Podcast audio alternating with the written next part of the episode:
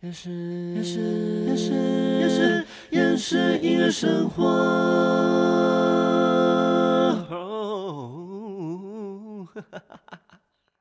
欢迎收听厌世音乐生活，生活不能缺少音乐，但好厌世。我是冠燕，S.H.E 终于合体唱歌了。对，因为最近田馥甄在办一一世界巡回演唱会，在台北小巨蛋办了五场。对我没有买票，因为其实我已经看过他这个巡回的二零二零年的其中一场。对，而且我去的那一场也有 S.H.E，只是他们是全部都 talking，而且 talking 大概二三十分钟。对，这才上美丽新世界，Oh my god！对，不过我也是借由这次事件才知道说。原来 S.H.E 跟前东家有一些争议，对，但我没有详细去研究这个部分啦，所以今天也不会特别讲这个。上一集有关街头艺人的内容真的是有点热络，一天就收到一些回复跟转发，但真的很值得拿出来讲一下。发布当天是西门信义街头公布八月下半个月的抽签结果。还是有我心中的代抽名单争取耶！街头艺人们，好不好？赶快呼朋引伴，分享第六集的短片，让这个事情起来的话，嗯，或许有机会让大家重视。By the way，我在同一天收到一封 email，西门狮子林不开放平日演唱，有解答了，太大声啦，被居民投诉啦。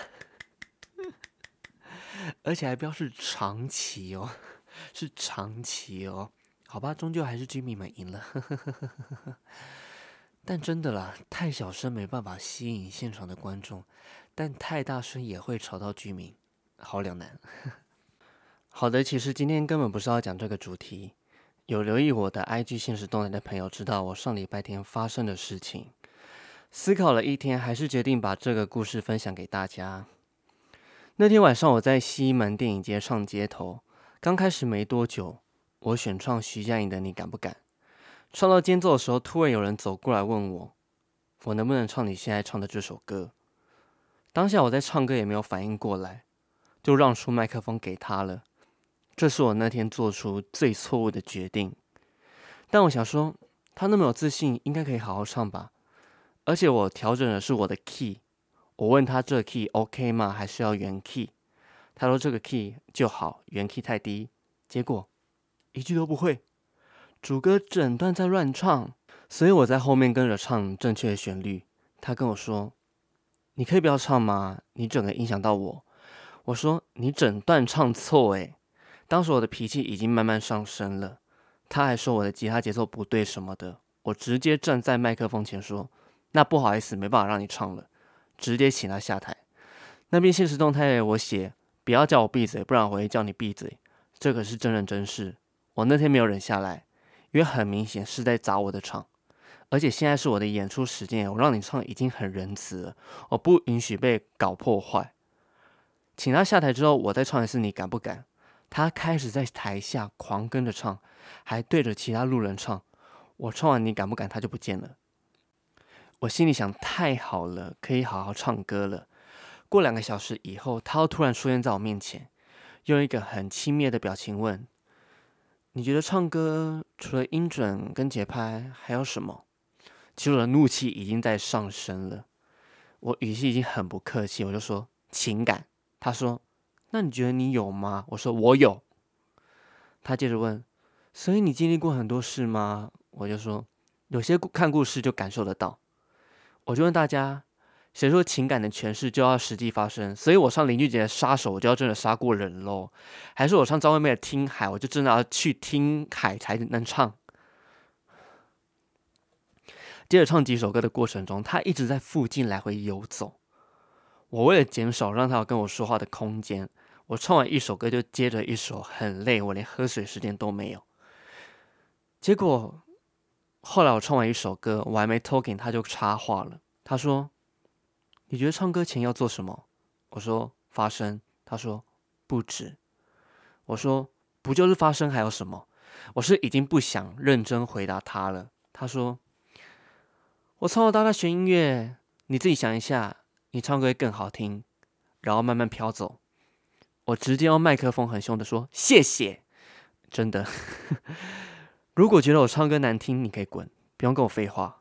我觉得一个人说话要有说服力，就是实际展现你所说的内容。唱你敢不敢的时候，不要说对歌不熟，连音感我都感觉不到。我也是从小学二年级开始学钢琴，学到国中，国小、国中我也是合唱团的成员，而且我主持 open 麦也主持四五年，我分得清楚唱歌的状态是不是对的。演出完回家的路上，我才意识到，他前面在我唱到一半的时候，走过来问我能不能唱现在唱的这首歌，应该是有挑衅的意味。他觉得他唱的比我好，所以原来从小到大学音乐的素质是觉得自己比较好就可以抢人家的舞台。我想唱得好，我就心服口服。虽然还是有点没礼貌，但抢了舞台乱唱，我觉得没有必要对你友善。之前就有分享过陌生人上台唱一首歌这个风气，我的感想是，我自己也是渴望舞台的人，有时候看到别人唱，自己也会想上去唱一首。但我比较被动，如果被邀请上台唱一首，那当然很高兴。那么要被邀请，就尊重他们的安排。所以当我有舞台，有人想唱一首，情况允许的话，我会让他唱。啊，情况允许的部分，大概就是观众比较少。不过之前在室内唱的时候，也有被问能不能唱一首。那为了维护场地品质，我会先要求他先清唱一段，确定没问题，我才让他唱。那户外，我觉得因为不受。场地的影响，我就省略这个步骤，我改进。那当然啦，如果你唱之前直接投千元大钞以上，我直接让你唱一首。回了演出，虽然还是有影响，但至少收入保底了。好的，这就是我当天发生的故事，如同这个 podcast 的标题。在工作过程中会遇到让你厌世的时候，但日子还是要好好过下去。分享这段不是要让大家去公审他。而是当你遇到一个对你不友善的人事物，自己的友善可以暂时先收起来了。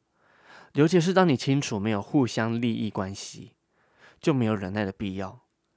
有些人看到我最近负能量爆棚，我也不希望这些事情发生啊。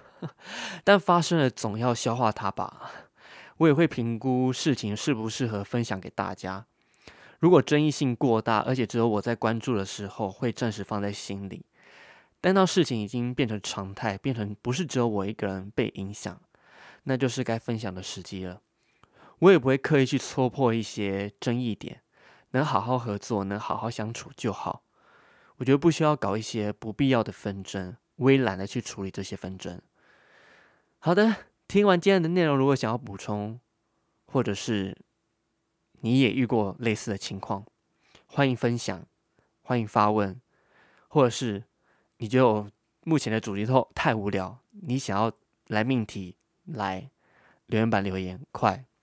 喜欢今天的内容，也欢迎大家分享，也欢迎大家追踪 Pockets 的 IG、TikTok，还有各种社群平台追踪起来。好，那我们夜市音乐生活就到这边，我们 See you next time，拜拜。